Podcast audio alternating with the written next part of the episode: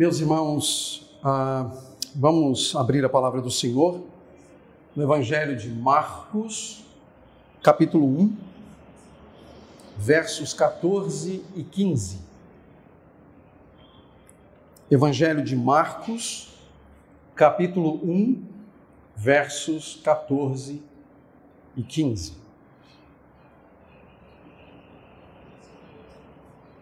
A palavra do Senhor nos diz: Depois que João foi preso, Jesus foi para a Galiléia proclamando as boas novas de Deus.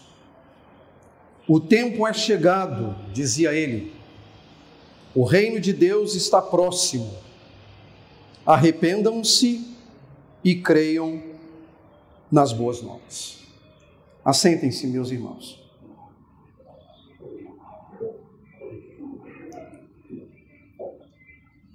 Nós iniciamos no último domingo uma série sobre fé cristã autêntica.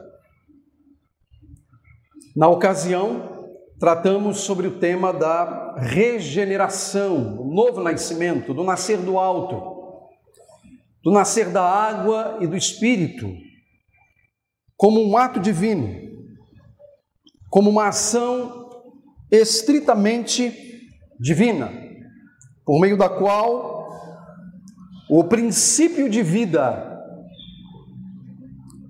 é implantado em uma pessoa, o que gera nela uma santa disposição pelas coisas de Deus e pelo próprio Deus. Nesta manhã, nós chegamos a, ao segundo fundamento de uma fé cristã autêntica, que é a conversão. A conversão. Algo que resulta da regeneração. Não havendo qualquer possibilidade ao pecador de voltar-se para Deus, e é isso que significa conversão se não houver antes uma ação divina, dispondo o coração do pecador para Deus.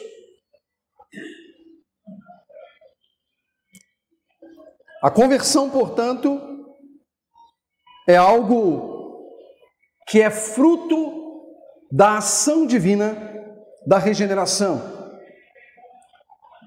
E a conversão se dá mediante o arrependimento e a fé.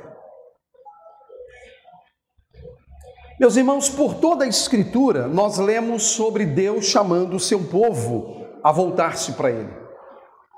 Nós acabamos de ler uma passagem, capítulo 55 de Isaías, que claramente Deus chama o seu povo ao arrependimento, à conversão, a voltar-se para Ele, a abandonar as suas iniquidades, a confiar em Seu nome. Esse chamado ele preenche as páginas da Bíblia, preenche as páginas do Antigo Testamento por meio dos profetas. Nós não podemos ignorar palavras como a do profeta ao dizer: Voltem-se para mim e sejam salvos, todos vocês confins da terra. Deus chamando o povo ao arrependimento, Deus chamando o povo de volta à sua presença, à comunhão com Ele, à vida nele. E no Novo Testamento não é diferente. Nos registros dos evangelhos, nós somos confrontados pela realidade do chamado à conversão. João Batista fez isso, mas o Senhor Jesus também.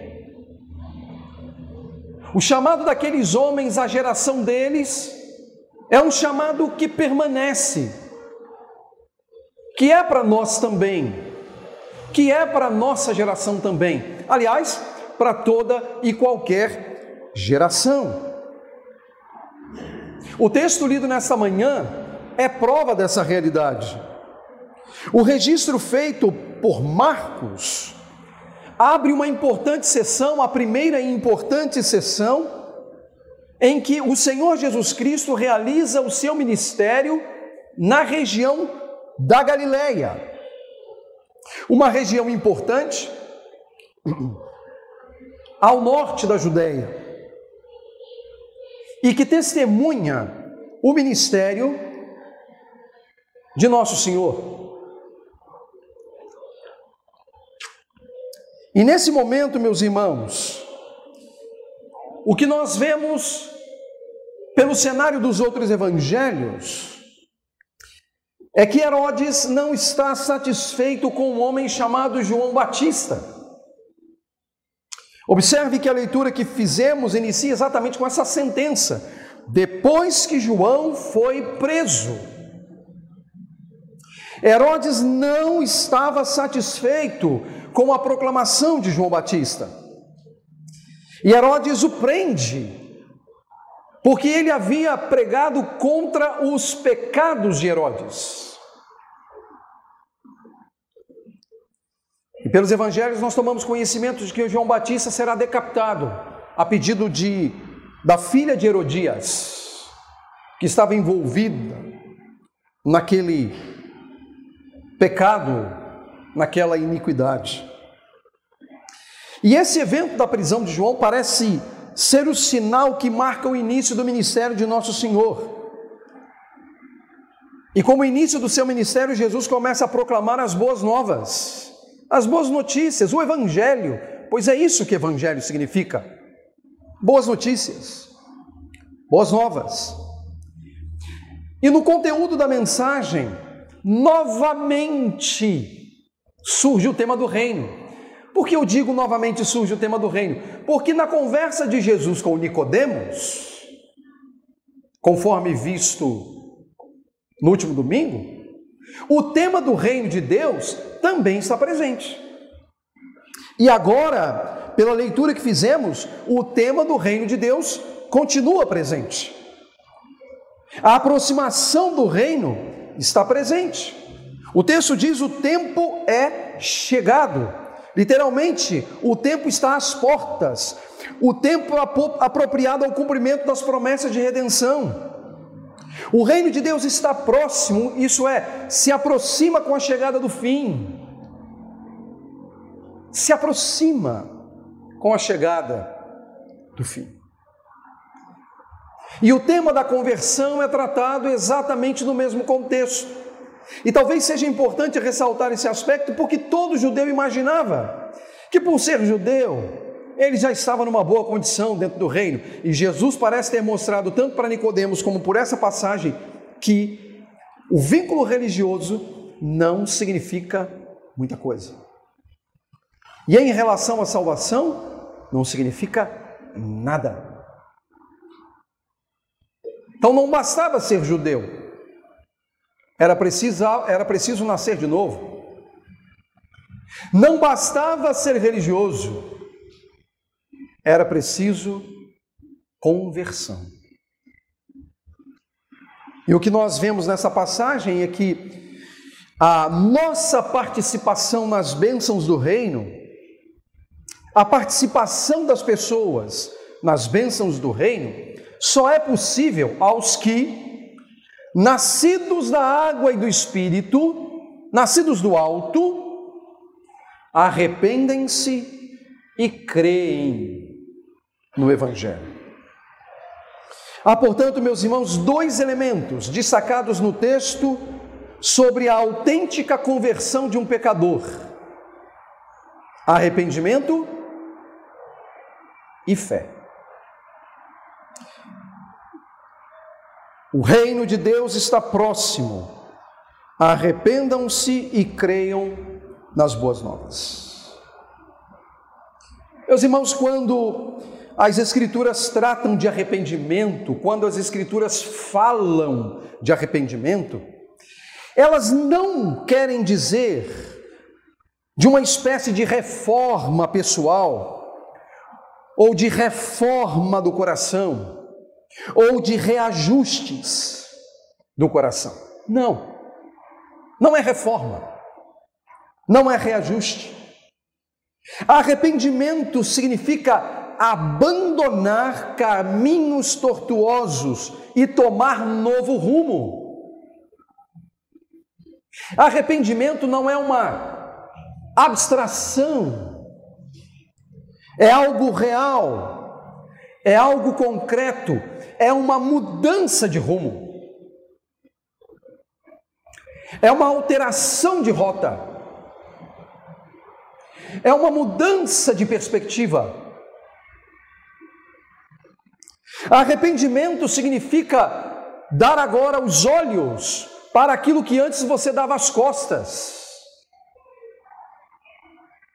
É abraçar o evangelho que antes você não amava. É abraçar o Cristo que antes você odiava.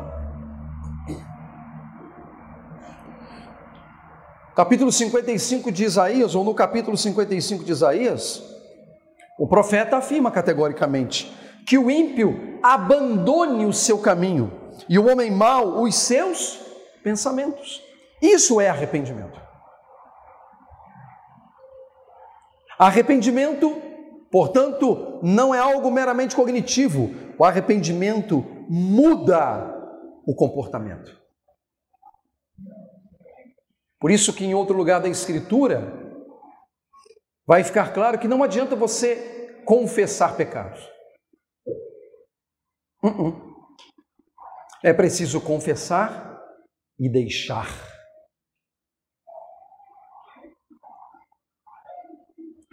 É preciso confessar e abandonar.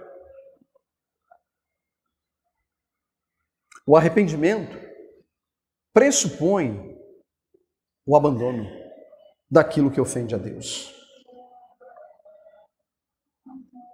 Abandone o ímpio o seu caminho.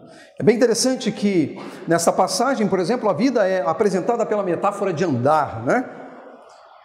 E me parece, meus irmãos, que Deus se importa com a estrada que a gente anda. Deus se importa com o caminho que a gente toma, com as escolhas que a gente faz. Por isso ele chama o arrependimento. De modo que nós podemos afirmar, meus irmãos, que não há conversão sem arrependimento. Não há. É impossível. Não há conversão sem o um abandono dos caminhos tortuosos. Não há conversão sem o abandono das práticas contrárias à vontade de Deus. É preciso dar as costas às coisas que ofendem a Deus. Não é, portanto, reforma do coração.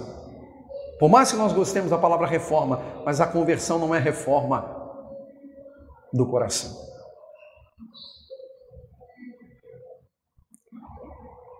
Todos nós talvez já tenhamos experimentado aquela circunstância que é ruim a beça em nossas casas, quando você tem ali uma parede com infiltração. Muito ruim. Há três caminhos que os homens podem fazer quando expostos a uma parede infiltrada. Se ele não tiver crise alérgica, deixar do jeito que está. Nada a fazer. Deixa lá vai se deteriorando. Nada faz. O segundo caminho é dar aquela maquiada, né? Você tira aquele reboco superficial, coloca ali uma massa corrida ou um grafiato, vem com a tinta. Se chegar alguém na sua casa no dia seguinte, vai estar tudo bonitinho. Tudo perfeitinho. Mas é uma questão de tempo para voltar a ter problema, né? Que o que está ali é maquiado. Ou você tem o terceiro caminho, que é ir quebrando, e quebrando, e quebrando, e quebrando, e é sempre assim. A obra você pensa que vai quebrar um metro quadrado, você quebra 4 metros quadrados, e quebrando até achar o ponto responsável pela infiltração. Aí você trata do problema lá, e aí depois você vem fazendo o acabamento. O problema resolve. O problema do coração do pecador é que, naturalmente, se não houver regeneração, ele vai fazer o primeiro passo. Deixa do jeito que está. Ele vai viver no pecado sem nenhum tipo de problema. Não vai se preocupar. Mas tem a situação do religioso que vive de troca de reboco. Ele vai lá e maqueia. Ele troca o reboco apenas. Quem olha está bonito. Para quem olha, está bonito. Mas a gente sabe que é uma questão de tempo para aparecer. O indivíduo que se arrepende é aquele em que Deus opera na fonte da infiltração e resolve o problema. Então não é reforma. Não adianta viver com reboco, até porque isso, dentro do Novo Testamento, pode ser chamado de hipocrisia. É mudança do coração. É a metáfora da porca e do leitão, lembra? É mudança de coração. Há quem se contente com a troca do reboco.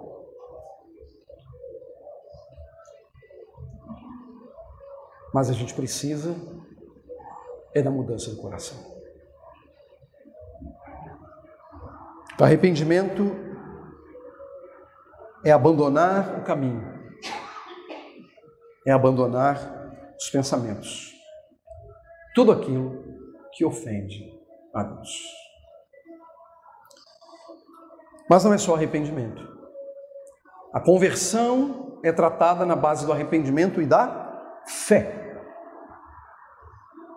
O reino de Deus está próximo, arrependam-se e creiam nas boas novas.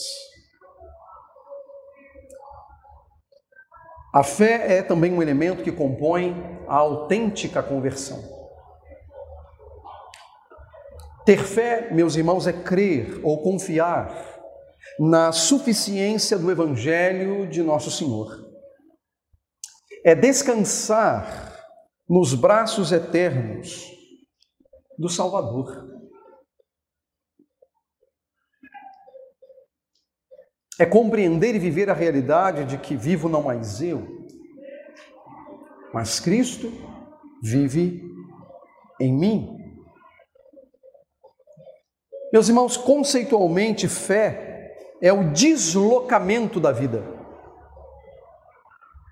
É o deslocamento dos seus pensamentos, é o deslocamento de suas palavras, é o deslocamento de suas práticas para dentro, exatamente isso, para dentro do Senhor Jesus, para dentro dos ensinos do Senhor Jesus, para dentro das obras do Senhor Jesus, para dentro da morte e da ressurreição do Senhor Jesus. Por que, que digo isso, meus irmãos? Porque no Novo Testamento, Embora na tradução quem crê, crê em alguém, essa é a regência do verbo crer, por exemplo, no português, mas na língua original ele é crer para alguém. Era a ideia de deslocamento, é sair de si mesmo e ir na direção do outro, no caso, Cristo. Não é, portanto, uma questão cognitiva, você entende? Porque se é um deslocamento, é um abandono, por isso arrependimento, é um abandono da sua vida para viver a vida de Cristo.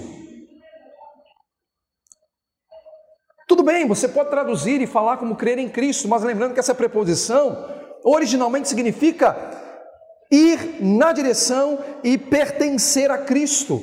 Essa é uma linguagem bíblica. Nós pertencemos a Cristo, nós estamos em Cristo. Isso é fé. Fé, meus irmãos, é o faminto comer na mesa de Cristo. Sabe aquela mesa posta? É o faminto ir àquela mesa e partilhar da mesa do Senhor. E eu não estou fazendo isso como uma metáfora da ceia do Senhor. Eu estou falando isso na perspectiva de que Cristo alimenta, Ele é o pão da vida, Ele é a água da vida. Fé, portanto, é o faminto comer da mesa de Cristo e saciar-se com a mesa de Cristo. É o sedento beber da água da vida. É estar saciado e se curvar diante do Rei do Reino. E como súdito, obedecer ao Rei.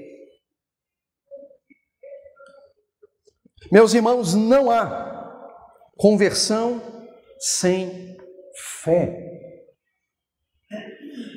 Não há conversão sem arrependimento. Não há conversão sem descansar nos braços do Redentor, confiando no Redentor. Conversão. O segundo fundamento de uma fé cristã autêntica, fruto do novo nascimento. Isso precisa ficar claro. Não é possível ao homem se converter sem que haja um novo nascimento.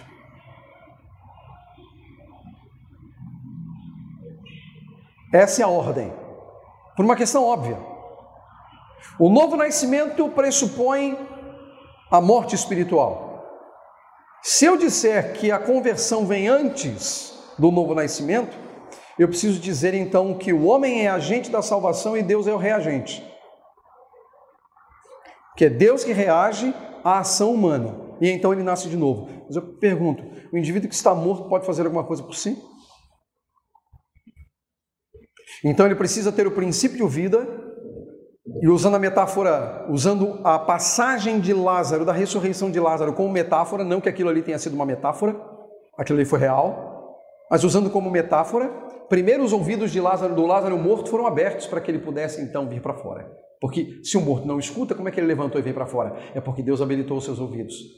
Assim é o pecador. O homem não pode se converter se primeiro não ouvir a voz do Mestre chamando para fora. É preciso regeneração primeiro. É preciso santa disposição do coração para que então nós nos arrependamos e creiamos. O arrependimento, portanto, é fruto da regeneração e não o contrário. Isso é um ponto fundamental. Arrependimento e fé são de fato as exigências divinas. E aí, meus irmãos, eu tenho aqui agora algumas aplicações com base naquilo que estamos considerando. Primeiro, meus irmãos, eu preciso dizer a vocês que a verdadeira conversão não pode ser alcançada por reformas pessoais. O fato de você ser um religioso, o fato de você pertencer a uma comunidade local. Eu vou além, porque isso diz respeito a mim também. O fato de você ser teólogo significa nada. Nicodemos é um grande exemplo. Significa nada. É preciso nascer de novo e é preciso conversão.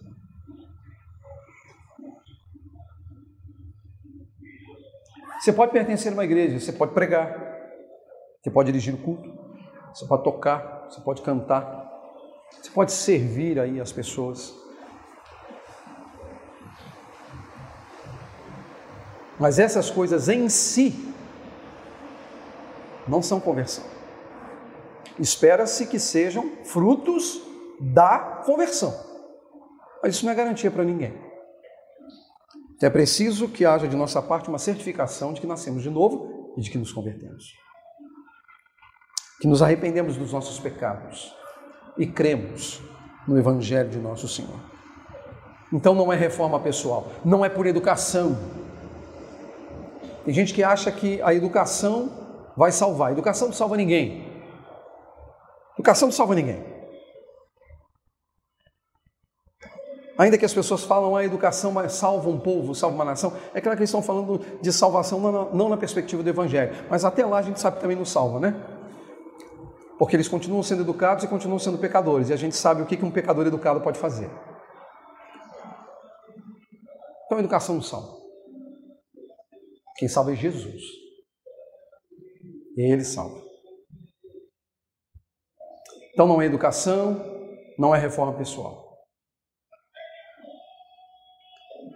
É mudança do coração. Mudança da mente e do coração. Uma nova maneira de ver as coisas, de ver a Cristo e viver para Cristo. Segundo ponto de aplicação, e eu disse isso há instantes atrás, a Bíblia recomenda, meus irmãos, o tempo inteiro, e isso é uma bênção que nós confessemos os nossos pecados uns aos outros. Isso é uma benção, sem dúvida. E devemos fazê-lo. Mas precisamos abandonar. Porque eu temo que hoje nós estejamos confessando os mesmos pecados que cometimos há três anos atrás.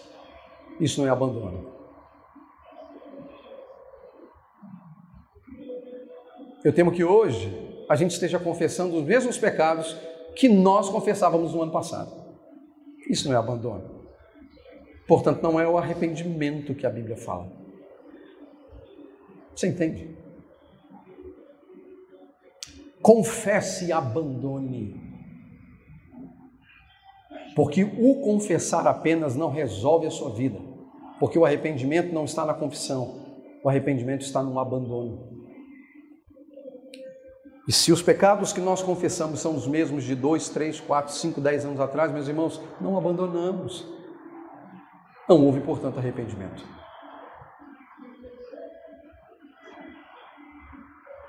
Talvez a gente até crie e, e, a gente elabore na mente algumas justificativas para os nossos pecados. Esse, esse é o pior estágio que a gente chega, é quando a gente busca justificativas para o pecado que a gente comete.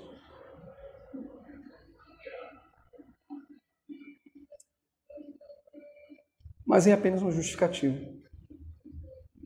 A pergunta é: é o tipo de justificativa cujo argumento convence a Deus? Porque se não convencer, de nada vale.